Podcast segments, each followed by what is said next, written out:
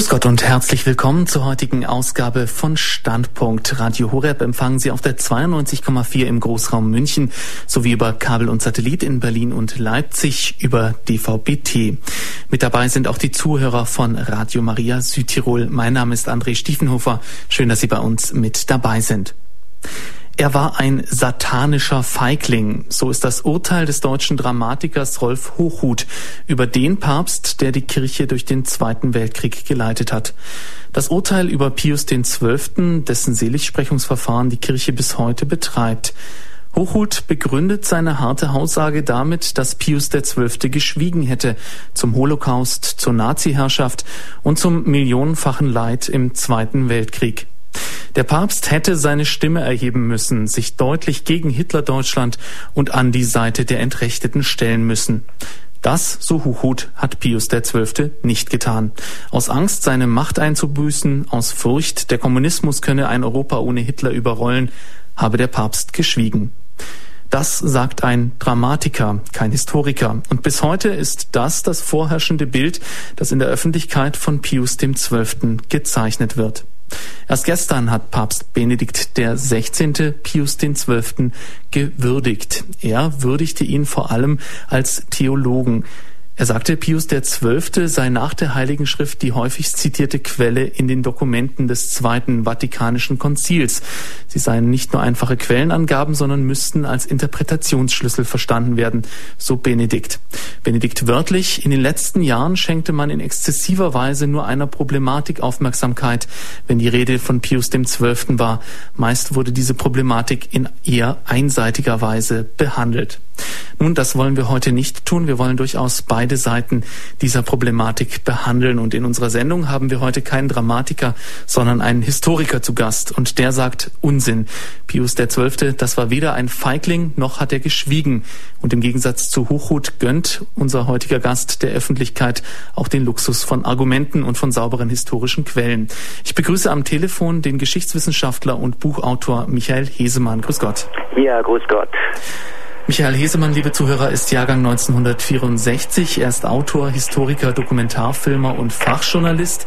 Er hat an der Universität Göttingen Geschichte, Kulturanthropologie, Literaturwissenschaft und Journalistik studiert und lebt heute in Düsseldorf und Rom.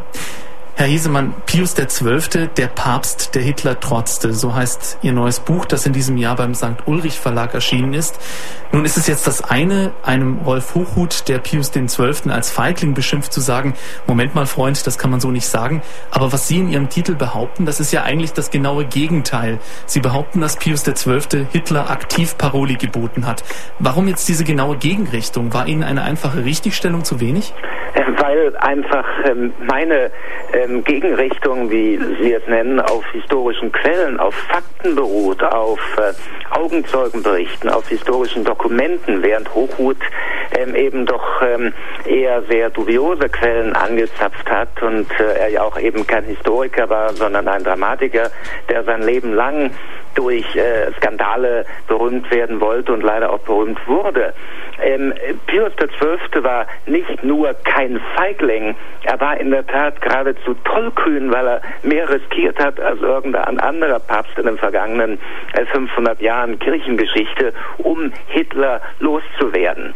Weil Pius XII. involviert war in den deutschen Widerstand, in eine Verschwörung gegen Hitler, ähm, die ausging von einem Kreis um Admiral Canaris um General Oster, der Kreis, aus dem auch später die Helden des 20. Juli hervorgingen und über einen deutschen, einen bayerischen katholischen Anwalt, den Josef Müller, den Ochsensepp, der später Mitbegründer der CSU wurde, hat der deutsche Widerstand mit dem Papst damals Kontakt aufgenommen. Warum? Es ging darum, die wollten Hitler stürzen, aber die brauchten von den Alliierten, die brauchten vor allen Dingen von England Garantien, dass eben die Situation in Deutschland nicht ausgenutzt wird und die neue Regierung eben sofort anerkannt wird. Und wer konnte den Kontakt mit England herstellen? Wer war glaubwürdiger als der Papst? Und darum wagte der deutsche Widerstand über Josef Müller den äh, Versuch und kontaktierte Pius XII. Müller flog nach Rom. Er sprach mit ähm, äh, dem Pater Leiber, dem Privatsekretär von Pius XII. und äh, unterbreitete eben die ganzen Pläne. Und Pius XII. antwortete darauf, auf, er braucht eine Nacht, um drüber nachzudenken. Und eine Nacht lang betete er. Und ähm, Morgen danach ähm, stand er auf und erklärte äh, seinem, äh, seinem Sekretär äh, Pater Leiber, er macht es, er würde es machen. Und alle seine Berater, ähm, die davon wussten, und es wussten nur drei, vier Menschen davon, weil das wurde natürlich unter aller strengster Geheimhaltung gestellt, haben ihn abgeraten davon. Warum? Weil in dem Moment die Neutralität, zu der der Vatikan nach den Lateranverträgen verpflichtet war, in Frage gestellt werden würde. Im Gegenteil, Mussolini könnte, ähm, der ja ein Verbündeter von Hitler war, er könnte als klare Einmischung in die äh, Politik betrachten. Hitler selber hätte gegen den Vatikan vorgehen können. Es gab ja auch später auch einen Befehl, über den ich noch reden werde, von Hitler, der Pius XII. Äh, verhaften oder sogar umbringen lassen wollte. Aber auf jeden Fall äh, es war tollkühn. Er hat sehr viel riskiert. Er hat auch die Aufkündigung des Konkordats in Deutschland riskiert. Wenn der Plan aufgeflogen wäre, wenn Hitler davon erfahren hätte, es hätte einen gewaltigen Schlag gegen die katholische Kirche gegeben. Aber der Preis, den man durch äh, den Pakt mit dem deutschen Widerstand gewinnen konnte, nämlich Hitler loszuwerden, ähm, er rechtfertigte in den Augen von Pius XII. diesen äh, wirklich mutigen, äh, beinahe schon tollkühnen Schritt. Und darum ist mein Buchtitel legitim. Ja, Herr Hesemann, jetzt haben Sie ja schon eine Episode aus dem Zweiten Weltkrieg ähm, erzählt, einen Versuch Pius XII. da tatsächlich einzugreifen in die Realgeschichte. Diese Episode, die, die, die, die Sie da eben erzählt haben, die taucht auch bei Historikern auf, die Pius XII. verdammen. John Cornwell zitiert diese Episode auch in seinem Buch Papst Pius XII., der Papst, der geschwiegen hat. Er interpretiert diese Episode nur völlig anders. Bevor wir uns jetzt konkret den Vorwürfen gegen Pius XII. und dem, was wirklich geschehen ist, zuwenden, eine Frage, die man jedem Wissenschaftler einmal stellen sollte. Es gibt mehrere Versionen, mehrere Berichte, mehrere, mehrere Quellen aus dieser Zeit und es gibt auch mehrere Interpretationen. Auf welche Quellen berufen Sie sich und warum glauben Sie, dass Ihre Interpretation der Geschehnisse die richtige Deutung ist?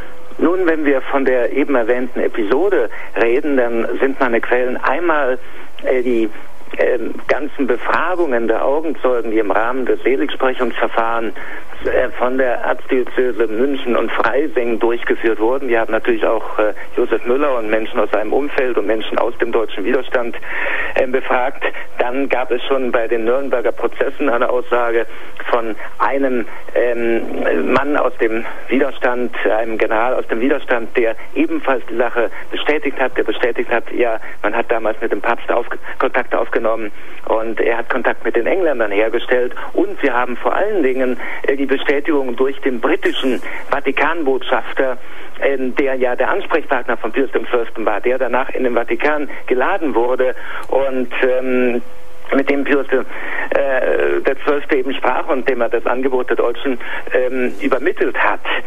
Und ähm, dessen Aussage hat natürlich den allerhöchsten Wert, abgesehen davon, äh, dass eben auch, auch äh, britische Militärdokumente es bestätigen. Äh, zudem hat Pius XII.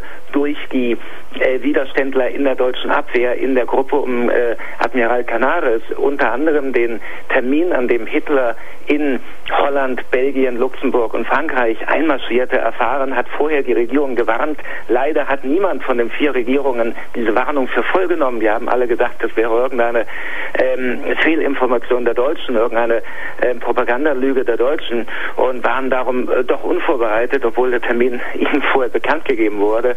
Und ähm, das sind, äh, ich denke mal, genügend Beweise dafür, dass diese Episode in der Tat in genau der Form, wie ich es eben geschildert habe, stattgefunden hat.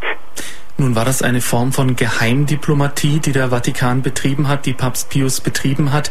Es wird ihm vorgeworfen, dass er geschwiegen hat in der Öffentlichkeit zum Holocaust, beziehungsweise einfach zu all den grausamen Verbrechen, die der Nationalsozialismus mit sich gebracht hat. Was ist denn dazu aus historischer Sicht zu sagen? Kann man das so richtig stellen? Wir müssen an erster Stelle mal unterscheiden äh, zwischen der Zeit vor dem Krieg und nach dem Krieg. Ähm, wir haben ja vorhin ähm, daran erinnert, dass wir heute den Jahrestag Tag der Pogromnacht haben, der äh, Kristallnacht. Ähm, es äh, gab vorher die Nürnberger Rassengesetze. Es gab schon am 1. April 33, direkt nach der Machtergreifung, Ausschreitungen gegen Juden. Der Vatikan hat immer wieder interveniert. Wir haben äh, Berge von Protestschreiben unter äh, Pacelli als Kardinalstaatssekretär. Pius XII. war ja, bevor er Papst wurde, Kardinalstaatssekretär von Pius XI. Und davor war er ähm, Nuntius in Deutschland, in, ähm, erst in München, dann in äh, Berlin. Und ähm, schon als Kardinalstaatssekretär hat ähm, Pacelli bei jeder dieser Sachen sofort protestiert. Es gab dann den großen Schlag ähm, mit der Enzyklika mit brennender Sorge, die äh, Pacelli geschrieben hat ähm, für Pius XI. Die trägt zwar die Unterschrift von Pius XI., aber Enzykliken werden ja in der Regel vorbereitet. Und ähm, die hat in Deutsch, er konnte ja perfekt Deutsch, äh, Pius XI. gemeinsam mit äh, Kardinal ähm, Faulhaber äh, vorbereitet.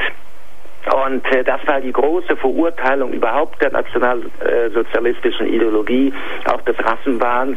Dann als direkte Reaktion auf die Kristallnacht wollte Pius XI. schon äh, das Konkordat mit Deutschland kündigen, aber davon hat ihm äh, Pacelli abgeraten, weil man damit ja alle Möglichkeiten, noch irgendwo äh, die Rechte der Katholiken in Deutschland zu sichern, aufgegeben hätte. Und ähm, stattdessen plante dann äh, Pius XI. eine Enzyklika Enzyklika, in der er Antisemitismus und Rassismus jeder Form ähm, als nicht christlich äh, verurteilen wollte und äh, die Einheit des Menschengeschlechtes in den Mittelpunkt stellen wollte. Nun äh, verstarb er aber, bevor die Arbeiten an der Enzyklika abgeschlossen waren. Und ähm, Pius XII. wurde gewählt und er hat genau die Punkte, auch die Betonung der Einheit des Menschengeschlechtes in seiner eigenen ersten Enzyklika in den Mittelpunkt gestellt, die dann im November 39 ähm, fertiggestellt wurde und veröffentlicht wurde. Wobei natürlich da, November 39, auch der Krieg, äh, der Einmarsch der Deutschen in Polen und andere Dinge eine wichtige Rolle gespielt haben, dass also die Enzyklika einen breiteren äh, Bogen macht. Nun, führen Sie den Holocaust an. Es gab eine ganz klare Verurteilung der Deportation. Äh, der Holocaust, wie wir ihn heute kennen, das Gesamtbild, was wir heute haben, war natürlich den äh, Zeitgenossen unbegreiflich.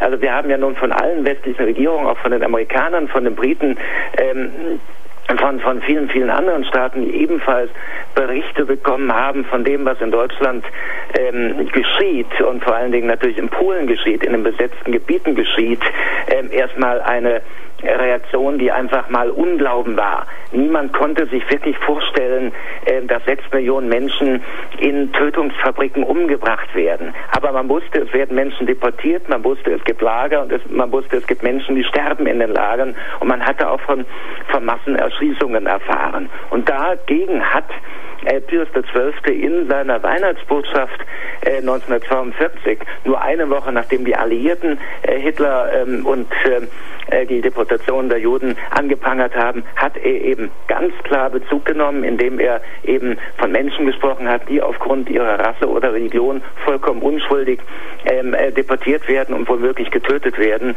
Und jeder wusste von vornherein, was damit gemeint war. Das sieht man schon an den Reaktionen in Deutschland, äh, wo äh, die, die deutsche ähm, NS-Propaganda massiv dagegen vorging und sagte, hier, guck mal, der Papst stellt sich auf die Seite der Juden und der Kriegsverbrecher. Nur äh, Pius XII. war kein lauter Papst, sondern an allererster Stelle ein kluger, äh, ein kluger Papst, der begriffen hat, nachdem er Hitler ähm, Hitlers Aufstieg mitbekommen hat vor Ort in München und dann in Berlin und dann ähm, äh, ihn verfolgt hat, wie er Kardinalstaatssekretär war. Er wusste, irgendein ins Gewissen reden hat bei diesem Mann, der einfach abgrundtief schlecht, abgrundtief das Böse verkörpert, ähm, gar keinen Wert.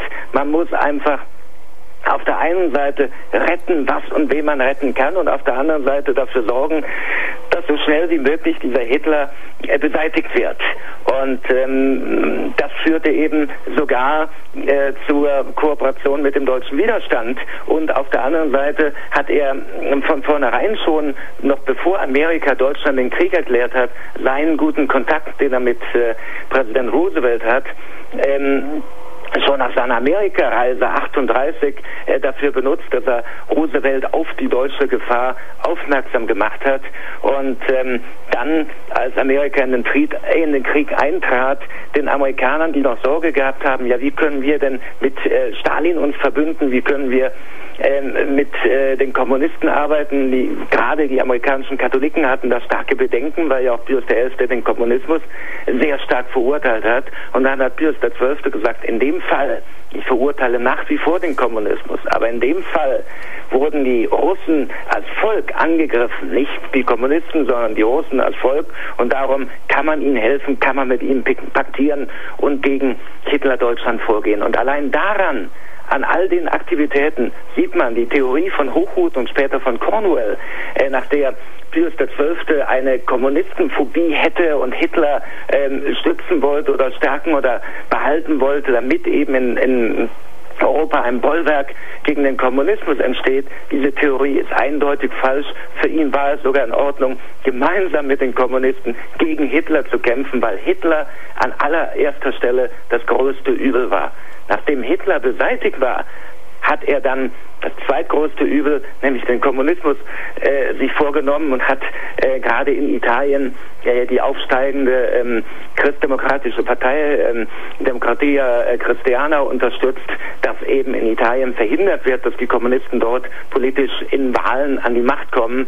Da wurde er dann überhaupt erst aktiver Antikommunist.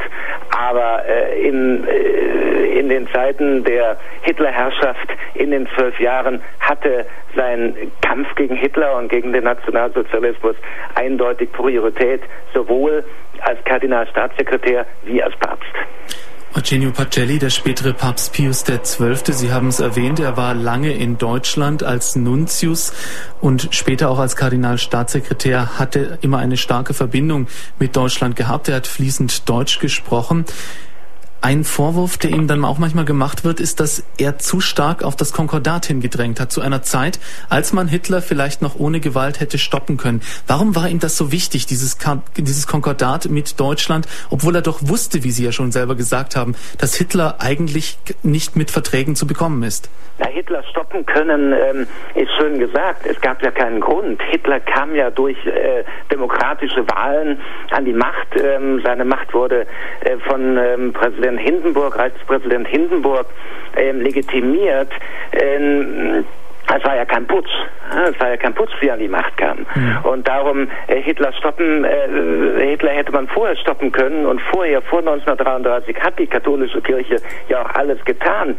Es haben sogar die deutschen Bischöfe alle NSDAP-Mitglieder für automatisch äh, exkommuniziert erklärt. Und es gab also sehr starke, eindeutige Hirtenbriefe äh, gegen die NSDAP. Aber nachdem er an der Macht war, war natürlich die Lage eine andere. Und es war ja dann auch legitime, demokratisch gewählte zur Obrigkeit.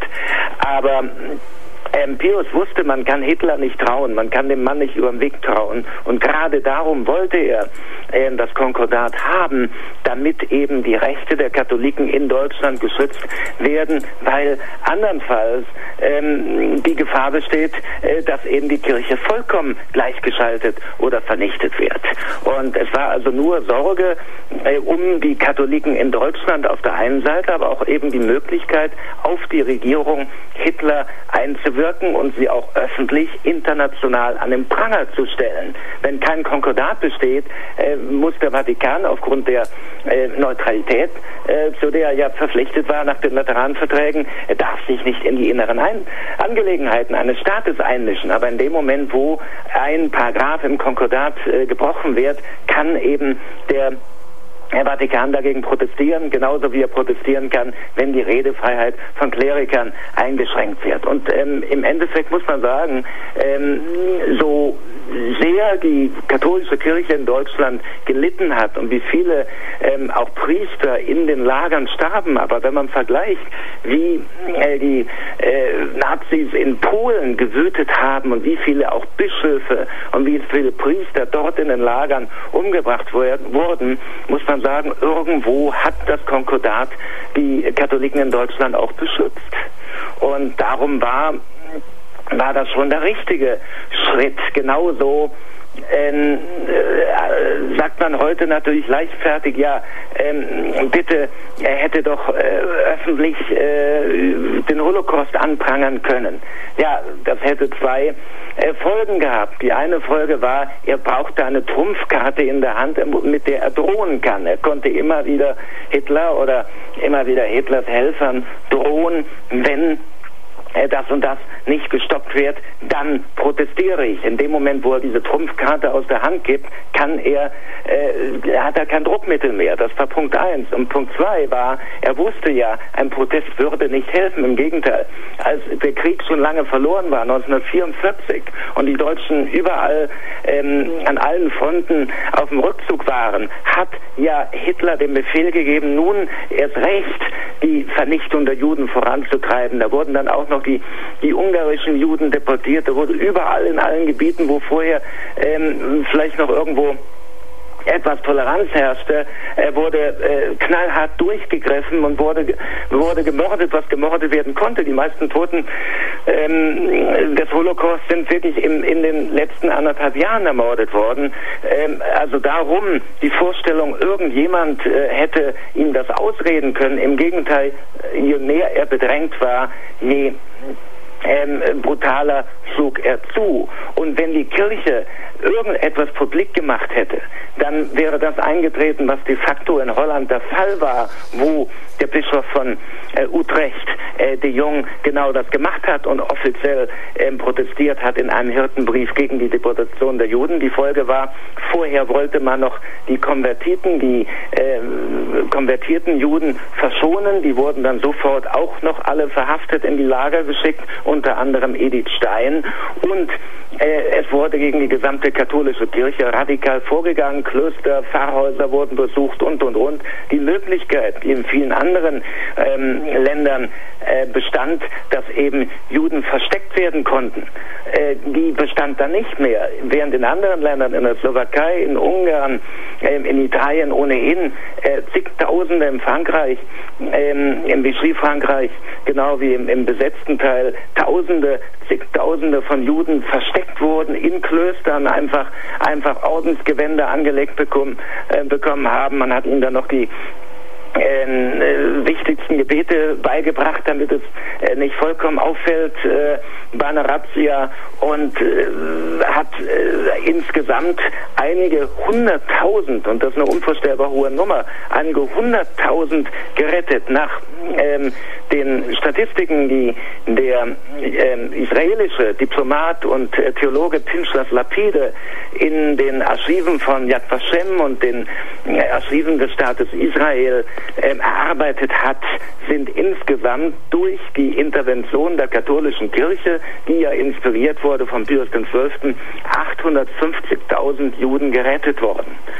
Und das hat Ausmaße angenommen, die unvorstellbar waren. Zum Beispiel hat äh, Pius XII. Äh, ganze Schiffe kaufen lassen, die Juden von Lissabon in die Karibik gebracht hat, ähm, weil der ähm, Trujillo, der Diktator von Haiti, ähm, äh, zweimal im Jahr 800 Visa vergeben hat, wenn der Nuntius darum gebeten hat. Dann wurden also zweimal im Jahr wurden ein Schiff mit je 800 Flüchtlingen von, von Lissabon, Juden, die bis dorthin geschleust wurden, nach Haiti geschickt und von dort konnten die dann weiter in die USA oder nach Mittel- oder äh, Südamerika und und und nur eines von vielen Beispielen, was dort lief, mit wie viel äh, Mühe und, und, und, und, und Liebe und Geld äh, Pius XII. dafür gekämpft hat, zu retten, wen man retten konnte. Und wie gesagt, das ging nur im Verborgenen. Der Holocaust, der Befehl war erteilt, den konnte niemand verhindern. Aber was man machen konnte, man konnte Menschenleben retten. Radio Horeb, Sie hören Standpunkt. Unser Thema heute, der Papst, der Hitler trotzte, die Wahrheit über Pius XII. Das ist der Titel eines Buches, das Sie zurzeit auch im Buchhandel bekommen können. Das neue Buch von Michael Hesemann. Er ist Historiker und Autor und uns heute telefonisch zugeschaltet. Herr Hesemann, wenn man sich die Bücher durchliest, die gegen Papst Pius formuliert äh, wurden, ähm, wir haben Cornwell schon genannt, äh, Hitlers Pope, der im Originaltitel auf Deutsch ein bisschen bräver formuliert, der Papst, der geschwiegen hat. Ähm, dann sind diese Vorwürfe vor allem aus einem Hintergrund, den Sie jetzt gerade schon erwähnt haben. Nämlich diese Leute sagen, die Kirche hat eine ungeheure Macht. Der Papst hat eine ungeheure Macht. Er hat einen ungeheuren moralischen Standpunkt, aus dem er äh, heraus er hätte handeln müssen. Jetzt mal ganz realistisch gefragt. Nehmen wir einfach mal an, der Papst hätte seine ganze Macht gebraucht. Cornwell fordert ja zum Beispiel auch einen neuen Kulturkampf statt eines Konkordats zu Hitlers Machtergreifung. Was hätte das gebracht? Wie mächtig war die Kirche damals überhaupt? Überhaupt? Ich meine, der Kulturkampf, nehmen wir den Kulturkampf als Beispiel, der unter, unter Bismarck stattgefunden hat. Der Kulturkampf führte dazu, ähm, dass eben im Endeffekt so und so viele Pfarrstellen und Bistümer nicht besetzt waren und eine schwache katholische Kirche kann auch kann auch weder helfen noch irgendwo Widerstand entgegenbringen konnte. Äh, daraus hat ja gerade die katholische Kirche gelernt und hat, hat äh, gesagt, der Weg, äh, der geht nicht, der äh, schadet nur äh, den Gläubigen, der schadet nur den Menschen, für die wir als Hirten die Verantwortung haben. Und ähm, äh, wie gesagt, dieser Kulturkampf, der bestand ja, äh, es bestand ja eine ganz starke äh, Anti-Hitler-Front ähm, in der katholischen Kirche ähm, vor 1933. Und äh, das ging so weit, äh, dass eben Hitler ähm, den Göring äh, nach Rom geschickt hat, um beim Papst eben zu protestieren. Ähm, und die Folge war, Pacelli war wie gesagt Kardinalstaatssekretär und Pacelli hat dann ähm, seinen äh, Unterstaatssekretär äh, damit beauftragt, also weder er noch der Papst haben Göring empfangen, sondern den Unterstaatssekretär beauftragt, dass er eben die Beschwerden von Herrn Göring zu Protokoll nimmt und da blieben sie dann auch und es wurde nie mehr darauf reagiert. Also er wurde abgefertigt. Er wurde im Vorzimmer abgefertigt. Ihm wurde die kalte Schulter gezeigt. Und ähm, in den gesamten 30er Jahren hat gerade Pacelli in unglaublich vielen Reden, äh, die berühmte Rede von Lourdes ist nur ein Beispiel, die Rede von Paris ein anderes Beispiel, die Rede von Budapest und, und, und, hat er immer wieder Hitler und die Rassenideologie äh, angeprangert.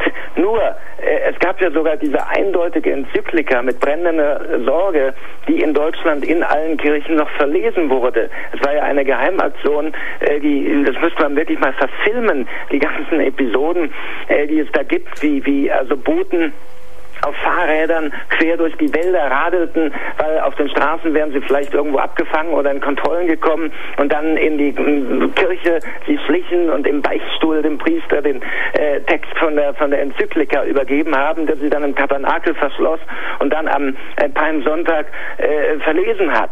Äh, und äh, alle waren überrascht. Äh, die Partei hat wirklich überhaupt nichts davon mitbekommen und es haben also zigtausende Menschen in Deutschland Deutschland diese äh, ganz klare Verurteilung der NS-Ideologie mitbekommen. Nur, man muss eines sagen, die deutschen Katholiken waren damals schon in der Minderheit in Deutschland. Hitler wurde ja auch nicht von den Katholiken gewählt. Wenn man äh, die Statistiken der Wahlen von 1933 nimmt, dann ist ganz klar, in den katholischen Gebieten, mit den Gebieten, ähm, in den Gebieten mit einer überwiegend katholischen Bevölkerung, hat Hitler im Durchschnitt unter 35 Prozent, während er in den Gebieten Gebieten, wo es sehr wenige Katholiken gibt, ähm, teilweise über 50 Prozent, 60 Prozent der Stimmen bekommen hat. Also die Katholiken haben Hitler, äh, hätten Hitler ähm, nie an die Macht gebracht. Wenn Deutschland katholisch wäre, hätte Hitler es nie geschafft. Aber äh, es gab eben leider in der protestantischen Kirche äh, viele, die äh, so staatstreu waren und obrigkeitshörig waren, äh, dass sie ähm, an den Widerstand sehr spät gedacht haben. Es gab da natürlich diese wunderbare Initiative der bekennenden Kirche äh, in, äh, in der protestantischen Bewegung, aber das war ja nun eine Minderheit. Also wie gesagt, man hatte keine Möglichkeit, mit einem Kulturkampf irgendetwas zu bewirken. Die Folge wäre nur, es wäre neben der Judenverfolgung, äh, hätte es noch eine, eine äh, Katholikenverfolgung gegeben. Das war ohnehin geplant.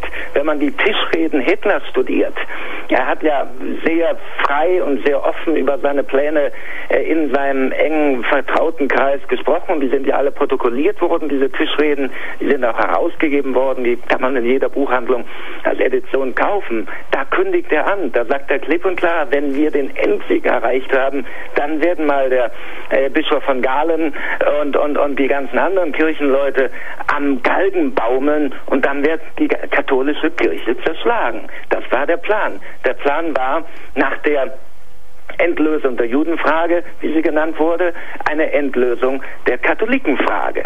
Und äh, es gab einen klaren Befehl von Hitler, äh, Pius XII. sofort, wenn er gegen äh, äh, den, den Holocaust gegen die Deportation der Juden, der Holocaust war ja nicht offiziell bekannt, aber gegen die Deportation der Juden äh, protestiert, ähm, ermordet werden sollte.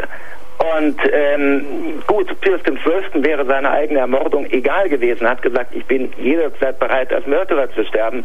Nur ähm, in dem Moment hätte er nicht mehr helfen können. Das wäre das wahre Problem. In dem Moment hätte er die Leute, ähm, die er, solange er noch aktiv war, hätte retten können, hätte, hätte er nichts mehr anrichten können, hätte er überhaupt nichts mehr machen können. Und ähm, die 850.000, äh, die Pinchers Lapide nachgewiesen hat, die gerettet wurden, die wären dann eben im Endeffekt dem zum Opfer gefallen. Also darum, Hochhut hätte in dem Fall, wenn es einen öffentlichen Protest gegeben hätte, hätte ein, ein anderes Drama schreiben können wie ein, in dem Fall ein, ein eitler Papst und, und kein bescheidener Papst wie Pius XII., wie ein eitler Papst mit einer äh, dramatischen ähm, äh, Geste äh, zwar irgendwo sein eigenes Image gerettet hat, aber äh, den Tod von 850.000 Menschen äh, verschuldet hätte, weil er einfach dumm gehandelt hätte. Und es gibt einfach Situationen, da ist es sinnvoller, äh, zu handeln und nicht zu reden. Und ich meine, es gibt auch in der Politik viele Menschen, die gerne viel reden und viel protestieren, aber wenig tun. Und ich finde im Endeffekt, äh, die wirklich großen Menschen sind die, die handeln und helfen und nicht viel darüber reden. Das war also die Politik Pacellis, Pius XII. Er hat geschwiegen, damit er im Stillen handeln konnte. Er hat ja nicht geschwiegen. Er hat ja, er hat ja, also geschwiegen hat er nicht. Er hat ja äh, die Deportation angeprangert in seiner Wahrheitsansprache, aber hat keinen großen öffentlichen Protest, nun direkt keinen Bandstrahl gegen Hitler, keine Exkommunikation der NSDAP-Spitze oder wie auch immer, was er überhaupt nichts gebracht hätte. Ich meine, der letzte Fall, wo eine Exkommunikation erfolgreich war, äh, war mit, mit äh, Kaiser Heinrich und Canossa. Ähm, schon äh, Friedrich äh, II. hat äh, sich nicht mehr darum gekümmert. Heinrich VIII. hat eine eigene Kirche gegründet und Napoleon Bonaparte, er hat den Papst in Rom verhaften und nach Frankreich bringen lassen. Das ist doch die Realität. Also Adolf Hitler hätte bestimmt, äh, wäre bestimmt nicht nach Canossa gegangen, in Büßergewand. Ja, das also, nicht, aber es gibt ja zum Beispiel auch in der deutschen Wehrmacht, die ja den, Deu den europäischen Kontinent eigentlich mit Krieg und Verwüstung überzogen hat, ähm, mehrere Millionen Soldaten, die Katholiken sind. Glauben Sie, dass der Papst auf die diese Soldaten keinen Einfluss gehabt hätte, dass die sich nicht überlegt hätten, hoppla, hier müssen wir was tun, wir gehen hier zu weit? Die Soldaten waren ja nicht am Holocaust äh, beteiligt. Die Soldaten, äh, die SS war am Holocaust beteiligt, aber das waren, äh, die mussten vorher, bevor sie überhaupt in die SS eintraten, ihre religiöse Bindung auflösen, aus der Kirche auftreten, austreten und ähm, galten fortan als gottgläubig und gottgläubig war ähm, eine Religiosität ohne Kirche, deren Inhalte von Männern wie Heinrich Himmler oder Rosenberg definiert wurden. Also darum ähm, die Soldaten in der Wehrmacht, da waren natürlich viele Katholiken dabei, aber die haben äh, einen äh, Krieg geführt, den sie persönlich für einen gerechten Krieg gehalten haben, weil sie Opfer wurden der Propaganda, weil man ihnen erklärt hat, Polen hätte Deutschland angegriffen, weil man ihnen erklärt hat, ähm, Stalin hätte einen Plan gehabt, Deutschland anzugreifen und der Einmarsch wäre nur ein Präventivschlag und so weiter und so fort. Ähm, da hätte doch auch eine päpstliche ähm, Rede oder ein, ein päpstlicher Brief an die Soldaten hätte die im Krieg doch gar nicht mehr erreicht. Ich meine, seien wir doch nicht so naiv und glauben, äh, die hätten äh, freien Zugang äh, zu Radio Vatikan gehabt an der Front. Äh, das haben sie ganz bestimmt nicht. Ähm, sie wurden einfach mit dem gefüttert, ähm, was äh, Goebbels ihnen vorgesetzt hat. Im Gegenteil, als der Einmarsch in Polen in der Enzyklika Pius XII. Äh, verurteilt wurde, hat Goebbels Fälschungen drucken lassen, in denen ähm, äh, der Papst für die deutschen Partei ergreift und, und, und äh, nicht für die Polen Polen und hat die verteilen lassen, damit die Polen glauben, sie wären in Polen verteilen lassen, damit die Polen glauben, äh, äh sie wären vom Papst verlassen und verkauft worden. Und ähm, Darum, äh, wir haben heute in unserer Demokratie, in unserer Mediengesellschaft gar keine Ahnung mehr davon. Und ich kann jeden von Ihnen, äh, von Ihren Hörern nur auffordern, äh, mal mit Menschen der älteren Generation, die das noch miterlebt haben, äh, zu reden, wie es denn war, in einer Diktatur zu leben, mit wie viel Angst das verbunden war. Und äh, wie äh, die Medien kontrolliert wurden. Und wie Menschen, die auch nur irgendetwas verbreitet haben, ähm, sofort äh, äh, ausgeschaltet wurden, mundtot gemacht wurden, an die Front geschickt wurden. Ich kenne einen Fall aus meiner eigenen Familie, ähm, wo jemand gesagt hat, äh, 1944, also Hitler kann den Krieg nicht mehr gewinnen, das war im Luftschutzbunker und einen Tag später war er an der Front. Nur als Beispiel. Und, und ähm, eines von vielen, vielen, vielen tausend Beispielen. Wie gesagt, in unserer heutigen Mediengesellschaft, wo wir über Internet, über Radio, über ähm, äh, Weltempfänger, wir können ja das Radio von, von China und von Australien und von Kanada empfangen, äh, leben wir in einer vollkommen anderen Situation. Damals der deutsche Soldat hätte die Predigt des Papstes gar nicht gehört. Aber es gab demonstrative Akte. Ein Beispiel.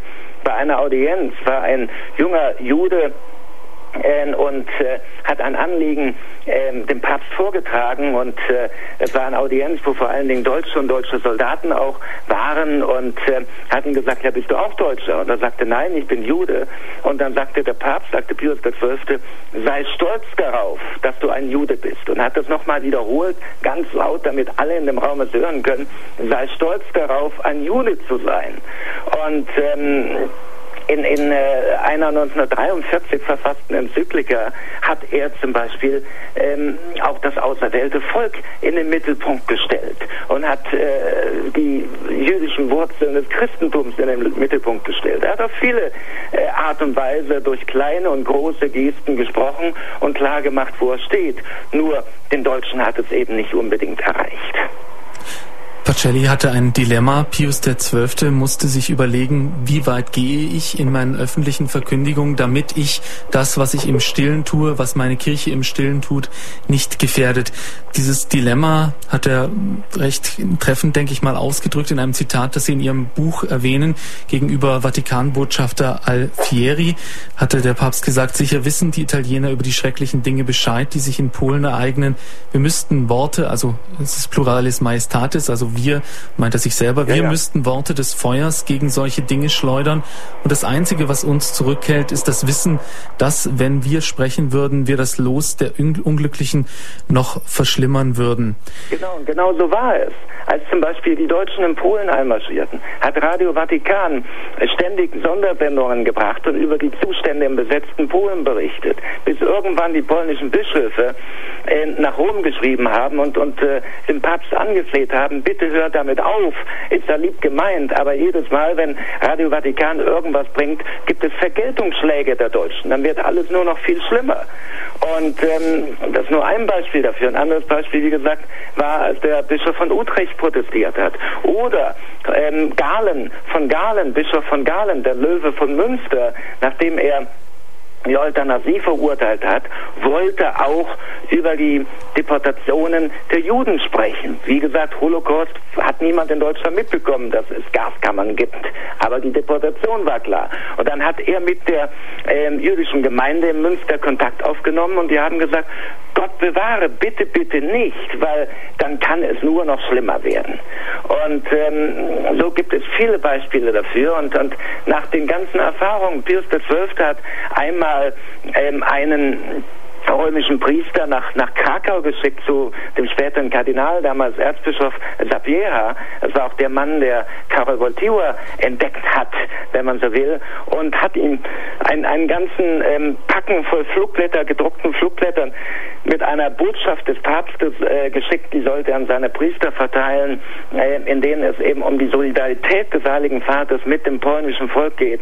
Und ähm, dieser Priester, der aus Rom ähm, über einen Hilfskonvoi Konvoi der Malteser nach äh, Krakau gekommen war, der die Flugblätter in Spaghetti-Packungen ähm, in den erzbischöflichen Palast hineingeschmuggelt hat. Der war also ganz schockiert, als Kardinal Sapieha die Hände an den Kopf schlug und sagte, oh Gott, nein, und diese Flugblätter sofort verbrannt hat und sagte, bitte teilen Sie dem Vater, Heiligen Vater mit, wir sind ihm ja dankbar. Aber ähm, wir haben nicht genügend Köpfe, die rollen würden, wenn das irgendwo auffliegt, wenn das bekannt wird, wenn auch nur eine Kopie von diesen Flugblättern in die Hände der Deutschen gerät.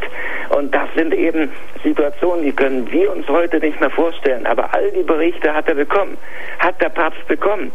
Und daraufhin hat er reagiert. Das war der Schlüssel zum Verständnis für sein Handeln, dass er gehandelt hat, wie er gehandelt hat. Ähm, Hochhut dagegen hat eine Karikatur, hat ein Zerrbild geschaffen. Ich nenne Ihnen ein klares Beispiel. Hochhut, die Schlüsselszene bei Hochhut ist wie der Pater Ricardo, äh, der vom Holocaust erfahren hat, nach Rom kommt, in Audienz empfangen wird und diesen Eisschrankmenschen, diesen eiskalten Papst ähm, gegenübersteht, der Schecks entgegennimmt, der irgendwelche schönen Reden schwingt, aber den das vollkommen unbeteiligt lässt und er sagt, ja, mein Sohn gehe und das jüdische Volk wird schon irgendwann ähm, wie die Blumen im Frühling unter der Schneedecke wieder auftauchen und wenn nicht, ist es auch egal, so ungefähr. So wird er dargestellt, eiskalt ähm, und und und ähm, vollkommen unbeteiligt am Leid äh, der Juden. Und was war die Realität? Die Situation hat einen, hat ein wahres, ein authentisches Vorbild. Es gab in der Tat einen Pater, der Pius XII. Äh, von den Zuständen berichtet hat. Es war Piero Stavizzi. Es war ein italienischer, ein römischer Priester, der mit den Maltesern, mit den Hilfstransporten äh, an die Ostfront immer wieder fuhr. Es waren ja auch italienische Soldaten, die mit den Deutschen gemeinsam gekämpft haben und ähm, weil es viele Verwundete gab, haben die Malteser eben äh, Züge gehabt, die die Verwundeten zurück nach Italien gebracht haben und ähm, da durften natürlich auch, äh, weil Italiener ähm, waren ja auch unter Mussolini ähm, sehr viel offener der Kirche gegenüber als, als äh, eben die deutsche Wehrmacht. Ähm, durften also Priester der Malteser mitfahren. Und äh, er hat dann dem Papst davon berichtet, er wurde zweifach in Audienz empfangen und er hat in seinem Tagebuch niedergeschrieben, wie der Heilige Vater reagiert hat darauf. Er hat geweint. Er hat, ähm, Pater Skavizzi schreibt in seinen Aufzeichnungen, der Papst, als er davon erfuhr, hat geweint wie ein kleines Kind. Und wir saßen stundenlang da und haben überlegt, was man machen könnte. Und der Papst hat äh, äh, gesagt, äh, äh, er würde so gerne einen Aufschrei, einen öffentlichen Aufschrei ähm, äh, ausrufen, an die Öffentlichkeit bringen, wenn er nicht genau wüsste, dass dadurch noch mehr Unschuldige getötet werden und noch mehr Leid über die Juden gebracht wird. Und er würde das jüdische Volk lieben. Warum? Weil es doch das Volk war, äh, das Gott als erster berufen hat. Und alle Apostel und Maria und Jesus waren ja alle Juden und darum würde er dieses Volk mehr lieben als alles andere. Aber und würde noch mehr darunter leiden, wenn er erfährt, ähm, was er diesen Menschen zustößt und er könne nur helfen, Menschen retten, wo es nur geht. Auch wieder die ganz klare Erklärung seines Vorgehens.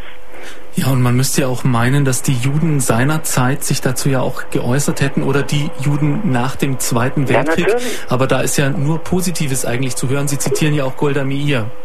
Natürlich. Und ich kann auch Rabbi Herzog, den Oberrabbiner von Jerusalem, nennen, mit dem ja Herr Pius sehr eng gearbeitet hat in zwei Fragen. Einmal hat man natürlich auch gerade über Nunzius äh, ähm, Roncalli, äh, Roncalli, der spätere Johannes der 23. war ja damals, äh, also nicht Nunzius, sondern äh, ähm, Repräsentant der katholischen Kirche, Gesandte des Papstes in Istanbul und ähm, hat ähm, dort für Juden, die aus Rumänien rübergeschleust wurden, von dem Nuntius in äh, Bukarest wiederum, hat den Papiere besorgt für Palästina, hat sie rübergebracht. Und ähm, da wurde sehr eng mit dem Oberrabbiner von Jerusalem, äh, Herzog, ähm, kooperiert. Und dann auch nach dem Krieg in der Frage, ähm, was mit den jüdischen ähm, Waisenkindern geschieht. In Frankreich hat man also sehr viele jüdische Kinder bei äh, katholischen Familien untergebracht, um sie eben zu retten. Und ähm, da war auch die Anweisung vom Papst ganz klar, ähm, sie sollen auf jeden Fall ihren eigenen Glauben behalten und sollen, man soll alles probieren, um Familienangehörige ausfindig zu machen und wieder eben ihren Familien wiedergeben. Und äh, äh, wenn sie eben nach Israel wollen, da wurde eben auch wieder der Rabbi Herzog eingeschaltet. Ne? Und äh, darum, der hat also auch wunderbar lobende Worte über Pius XII. ausgesprochen. Äh, wenn man die ähm, heutige, in das Archiv der heutigen Jerusalem Post, der größten ähm, englischsprachigen Tageszeitung von, von Israel geht, ähm, da findet man noch aus der Zeit vor der Gründung von, äh, von Israel und bevor eben Jerusalem ähm, israelisch wurde, war der Name Palestine Post. Aber das war das führende Blatt unter den jüdischen Siedlern im ähm, damals britischen kontrollierten Palästina oder Palestine. Und wenn man da die Archive durchgeht und in jeder Woche hat man irgendeinen Hinweis darauf, ähm, wie wieder Pius XII. Juden geholfen hat. Die haben also sehr umfangreich darüber berichtet, weil ja viele der Geretteten auch gerade in Palästina ankamen und davon berichtet haben. Also wenn man gerade auch israelische Quellen durchforscht, wird man ein Bild bekommen, was von einer großen äh, ja, Dankbarkeit des jüdischen Volkes ihrem großen Helfer Pius XII. gegenüber zeugt. Nur heute ist das Bild in Israel ein anderes. Warum? Nicht, weil die Juden undankbar sind, die gerettet wurden, äh, sind nach wie vor dankbar, sondern weil leider Israelis und leider, leider Juden auch schlechte Bücher lesen. Weil leider äh, sie auch schlechte Theaterstücke, nämlich den Stellvertreter, sich anschauen und dort aus einem vollkommen anderen Milieu, es war ja weder, weder ist Hochhutenjude noch Cornwall, Cornwall ist Katholik, aber so eine Kirche von unten Katholik, der eben gegen äh, den römischen Zentralismus agiert. Und ähm, wenn natürlich von, von der Ecke, sogar aus katholischer Ecke oder aus deutscher Ecke im Fall von Hochhut, ähm, Sachen wie der Stellvertreter und Hitlers Pope kommen, da reagieren natürlich gerade Juden, die sehr überempfindlich natürlich mit Recht auf Antisemitismus reagieren, reagieren natürlich äh, ganz besonders darauf und sagen, hoppla, offenbar haben wir ein falsches Bild von dem Mann, offenbar war der wirklich Antisemit, dann kann man ihn ja auch nicht in Yad Vashem zum Beispiel würdigen. Und wir haben gerade in Yad Vashem, in der Holocaust-Gedenkstätte, die völlig absurde Situation, dass Dutzende von Bischöfen, Patres, äh, von äh, Nunzien und, und, und als Gerechte unter den Völkern gewürdigt werden, weil sie viele Juden gerettet haben, vielen Juden geholfen haben. Aber all diese Männer handelten im Auftrag von Pius XII. Und der Mann, in dessen Auftrag sie gehandelt haben, der wird nach wie vor in Frage gestellt. Ja, in Yad Vashem steht da zum Beispiel neben dem Porträt des Papstes, er habe im Zweiten Weltkrieg nichts getan, um Rassismus, Antisemitismus und die Deportation der Juden zu verurteilen.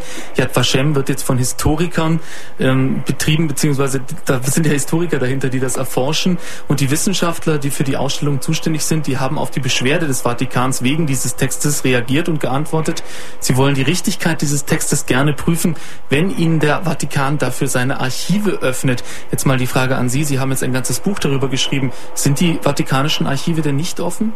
Also erstmal, die vatikanischen Archive sind offen für Historiker, nur es äh, sind unheimlich viel äh, Material ist dort.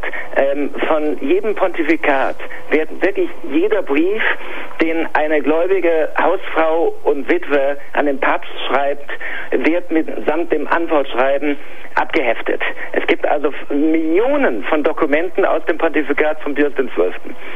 Und ähm, äh, Johannes Paul II. hat schon damals dafür gesorgt, in Auftrag gegeben, dass bis 1939 immerhin schon mal alles freigegeben wird. Das war schon damals eine riesige Arbeit. Die haben leider auch nicht so viele Mitarbeiter im Vatikanarchiv. Die arbeiten wirklich fieberhaft daran, dass sie nun von Pius XII. die gesamten Akten äh, sammeln und archivieren. Das Problem ist ja, man kann ja nicht einfach irgendwelche Kartons dahinstellen. Jedes Dokument muss immerhin nummeriert und archiviert werden, damit man weiß, was man hat.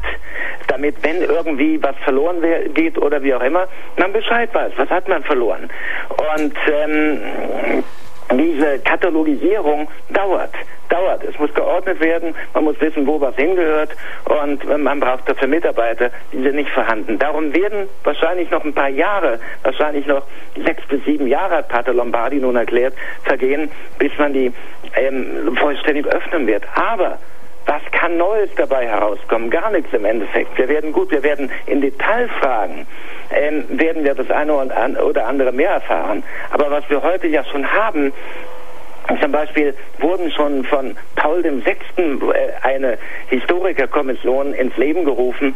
Vier Jesuitenpatres, die äh, Historiker waren, alle vier, haben äh, die gesamten Akten, das gesamte Vatikanarchiv nach relevanten Dokumenten durchsucht und haben eine zwölfbändige Reihe ähm, der Korrespondenzen und Dokumenten des Heiligen Stuhls während des Zweiten Weltkrieges, sprich auch der Holocaust-Ära, herausgegeben. Eine einer riesigen Edition. Ähm, wie gesagt, zwölf Bände. Und äh, die liegen alle vor. Und wenn man die schon mal durcharbeiten würde, würde genau das Bild entstehen, von dem ich gesprochen habe, von einer unendlichen Menge an an Hilfsbereitschaft und Hilfsaktionen, die überall liefen. Und ich meine, in Yad Vashem steht ja noch, noch mehr. Da steht ja auch, ähm, sogar als die Juden Roms verhaftet wurden, hätte der Papst geschwiegen. Das ist ja vollkommen falsch. Er hat morgens, bei Morgendämmerung ist er von einer römischen Adligen darüber informiert worden, die wurde vorgelassen. Und er hat noch innerhalb von, von äh, sobald sie noch in ihrer Gegenwart, hat er ähm, seinen Kardinalstaatssekretär Maleone äh, zu sich bestellt. Und ähm, den hat er beauftragt, bestelle sofort ähm, von Weizsäcker, den damaligen deutschen Vatikanbotschafter in dem Vatikan und hat ihm gegenüber protestiert und hat gesagt, erklären Sie klipp und klar der deutschen Regierung, wenn die Verhaftung der Juden hier nicht sofort gestoppt wird, werde ich öffentlich protestieren, dann ist mir vollkommen egal, dann kann, könnt ihr meinetwegen kommen, mich verhaften, an die Wand stellen, ist mir vollkommen egal, das mache ich. Und dann hat Weizsäcker ihm gesagt, bitte, bitte kein Protest, wir versuchen das Schlimmste zu verhindern. Dann hat äh, Pacelli also Pius XII. hat äh, nach wie vor ähm, hat es dabei nicht belassen, sondern hat noch weiter gehandelt. Er hat drei Leute drei Leute zum äh, deutschen Oberkommandanten in Rom, General Stähl, geschickt. Einmal seinen eigenen Neffen Carlo Pacelli, einmal den deutschfreundlichen sogenannten braunen Bischof Hudal, weil der einen besonderen Draht eben äh, zu den Besatzern hatte.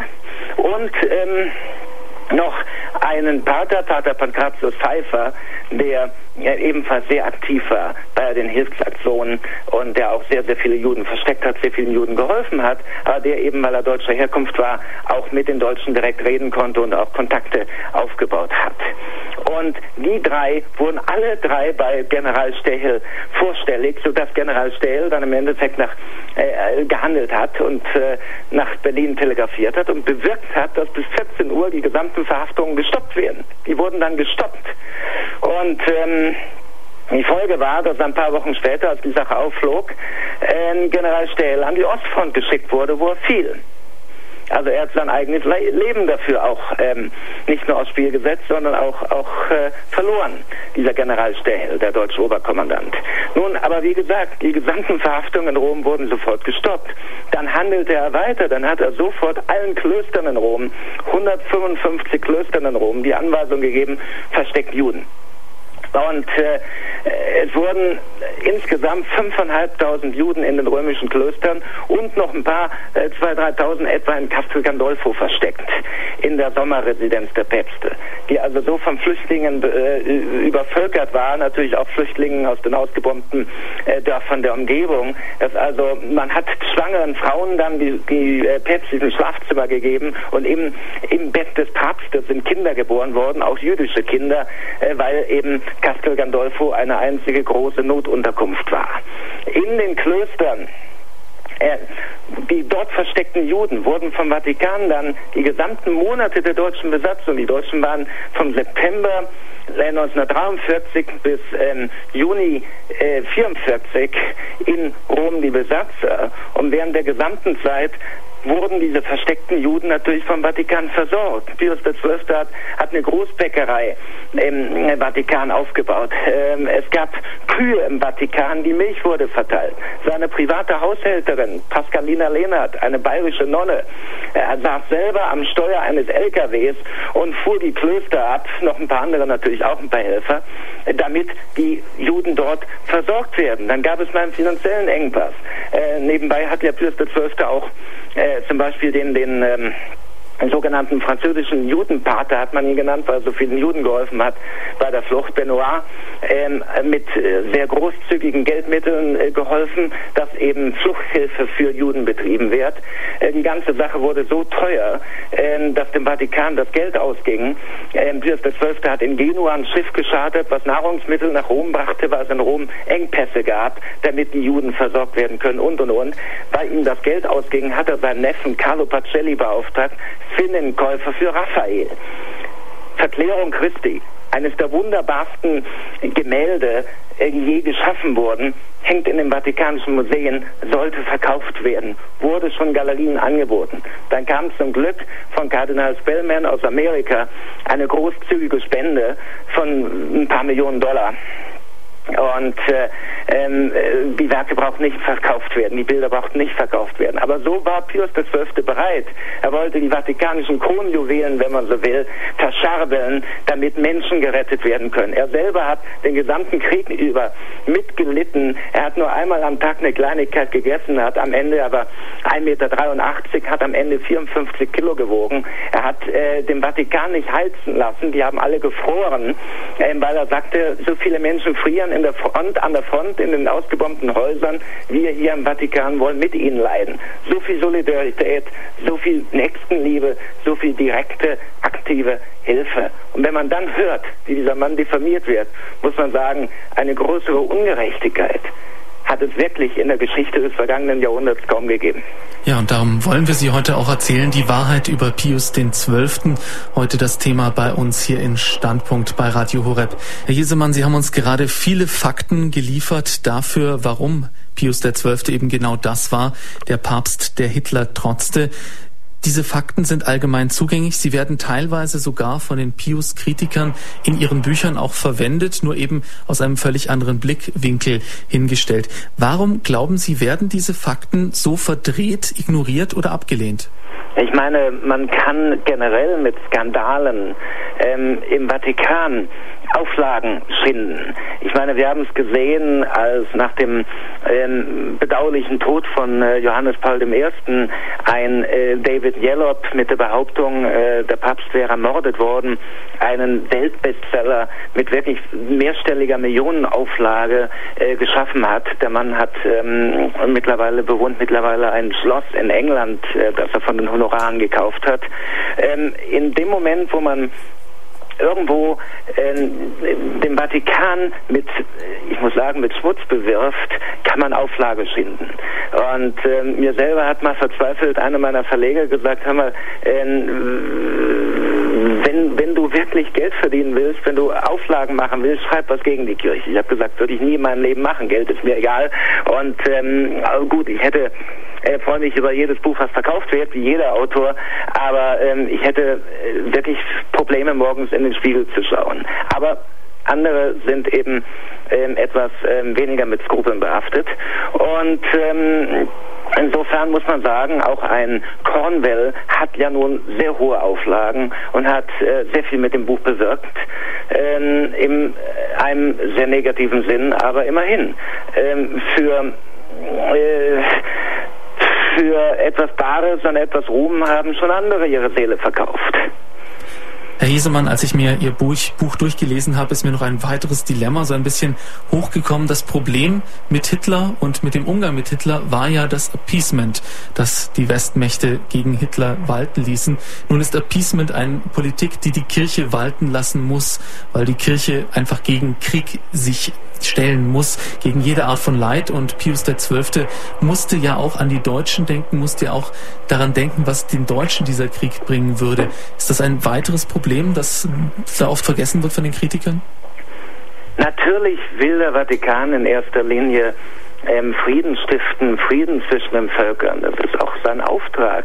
Aber in dem Fall er hat ähm, wirklich, und, Sie können es in meinem Buch in, an vielen Beispielen nachlesen, war Pius XII. schon, äh, ich muss mal sagen, relativ einseitig auf Seiten der Alliierten, weil er einfach Hitler durchschaut hat. Und ähm, ich möchte noch ein Beispiel äh, anführen dafür, was es bringt, mit Hitler zu reden. Er hat ja, als die Berichte von den Deportationen ihn erreicht haben, er hat ja auch diplomatisch interveniert. Er hat seinen Nuntius in Deutschland, Orsenigo, zu Hitler geschickt und er hat in der Tat einen, äh, einen Termin bekommen auf dem Obersalzberg und hat Hitler getroffen. Und in dem Moment, wo er auf die Juden zu sprechen kam, hat sich Hitler umgedreht, ist ans Fenster gegangen, hat rausgestarrt, hat sich dann nochmal heftig umgedreht, hat einen Aschenbecher genommen und hat den auf den Boden geschleudert.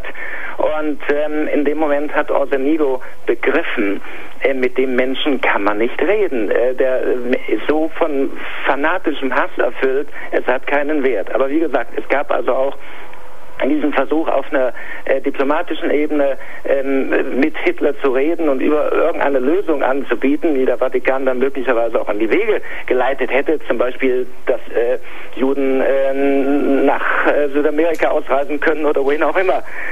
Aber da war einfach nicht mehr dran zu denken. Und ähm, schon deswegen muss man sagen, ähm, er wusste, es gibt nur eine Möglichkeit, wie man das Morden, wie man das Sterben so vieler Millionen Unschuldiger stoppen kann. Und das eben, wenn Hitler auf die eine oder andere Art und Weise gestoppt wird. Ob nun durch den deutschen Widerstand, den er, wie gesagt, unterstützt hat, mit dem er ko äh, kooperiert hat, ob nun über einen Sieg der Alliierten, ähm, den er quasi seinen Segen erteilt hat, ist eine andere Frage. Aber äh, es gab keinen äh, keinen Weg der Aussöhnung mit Hitler, weil Hitler einfach nicht in der Lage war oder äh, weil es einfach unmöglich war, mit Hitler zu reden. Der Mann war von fanatischem Hass erfüllt. Hm. Das Thema bewegt die Gemüter. Wir haben viele Anrufe in der Leitung. Zunächst Frau Fechler aus Ankum. Grüß Gott. Ja, grüß Gott. Ähm, ich wollte zunächst erstmal, ich glaube, dass da dämonische Mächte im Spiel waren, sonst kann man das alles nicht verstehen, was da geschehen ist, auch die, den heutigen Tag nicht, der, mhm. was da damals passiert ist. Und ich wollte zunächst mal darauf hinweisen, dass der Kislev Verlag ein Heft über Papst Pius XII. pur Spezial diese kleinen Hefte, ja, die auch gut das sind. Ist sehr schön, das kann man nur empfehlen. Ja, und dass man da auch vielleicht mal auch von den Vereinen mal ähm, 20 Hefte kosten 10 Euro oder für einen Gebetskreis, dass mhm. man die äh, sich anschafft und verteilt, auch mal um ihm äh, zu danken, Pius XII. und auch mal äh, zu klären, manches zu klären, auch zur Aufklärung beizutragen. Er selber kann sich ja nicht mehr wehren und deswegen können alle ähm, darüber gut ähm, alles ausgießen. Ich habe dann, sage ich, dass die, meine ich, dass die nicht mal die, die Bücher werden ja noch nicht mal so gelesen wie diese Leserzuschriften. Ich habe gerade gestern wieder einen bekommen, so einen Ausschnitt aus der Zeitung ausgeschnitten und wie einer schreibt. Und jetzt hätte ich ganz gerne mal ähm, wie auch gehört, wie man möchte ja auch darauf reagieren, äh, vielleicht nicht durch einen Brief, aber durch einen Anruf. Und dann steht der, äh, wirft er vor, wirft er dem Papst Pius XII. vor, dass er 1942 eine Rede, eine Ansprache an Kardinäle und Prälaten der Kurie gehalten hätte ähm, und dann wörtlich gesagt hätte, ähm, Jerusalem hat seine Einladung und seine Gnade mit jener starren Verblendung und jenem hartnäckigen Undank beantwortet, die es auf dem Weg der Schuld bis hin zum Gottesmord geführt haben. Und dann schreibt er, hier der Leser, war Pius XII. sich bewusst, dass gerade der Vorwurf des Gottesmordes dem christlichen Antijudaismus seine verletzende Schärfe verliehen hat. Und das Zweite, er hätte keine, er, ähm, Pius XII. hätte keine Anstrengung unternommen, die Karfreitagsfürbitte zu streichen, wo man ja um die um das Licht für die Juden bittet, dass sie Christus erkennen und ihrer Finsternis entrissen werden. Und er sagt dann auch noch, Eli Wiesel, wird das richtig ausgesprochen, ähm, hätte gesagt, äh, in Auschwitz ist nicht das Judentum, sondern das Christentum gestorben. Ähm, dass, dass wir wissen, dass wir schuldig geworden sind dabei. Und äh, das ist ganz klar, das können wir hier jetzt auch sagen. Ich habe als Kind noch immer tüchtig für Pius XII. gebetet, jeden Abend weiß ich noch, weil ich ihn ja noch als Papst hatte längere Zeit und ähm, das kann man von jetzt aus gut sagen, aber diese Ängste, die damals eben im Volk geherrscht haben, ist nicht so rechtfertigt. Nicht alle sind ja auch viele gewesen, die auch wirklich geholfen haben. Und ähm, natürlich wollte ich jetzt auch wissen, wie sieht und die Edith Stein, die hat auch einen ja. Brief an Pius XII. geschrieben. Nein, da hätte ich aber gerne gewusst, äh, ob sie eine Antwort bekommen hat. Man sagt, sie hätte es nicht. Ist da irgendwas kommentiert dazu? Jawohl. Okay, also Sie haben zwei äh, äh, Themen angeschnitten, auf die ich gerne eingehen würde. Abgesehen davon, dass ich das pur Sonderheft äh, sehr gut finde, sehr schön finde mit dem Titel Stille Retter und ähm, das wirklich nur empfehlen kann. Genauso ist im selben Verlag auch von äh, äh, Erzbischof Braun ein sehr schöner Bildband erschienen, der einfach mal das Leben und die Lehre von Pius XII. würdigt. Ähm, also das kann man nur empfehlen. Aber Sie haben einmal die Weihnachtsansprache vor den Kardinälen erwähnt. Und die hat auch Huchut in seinem Spiegel-Interview äh, zitiert. Also da hat die äh, Leserin, die den Leserbrief geschrieben hat, äh, möglicherweise sogar eine Sekundärquelle verwendet.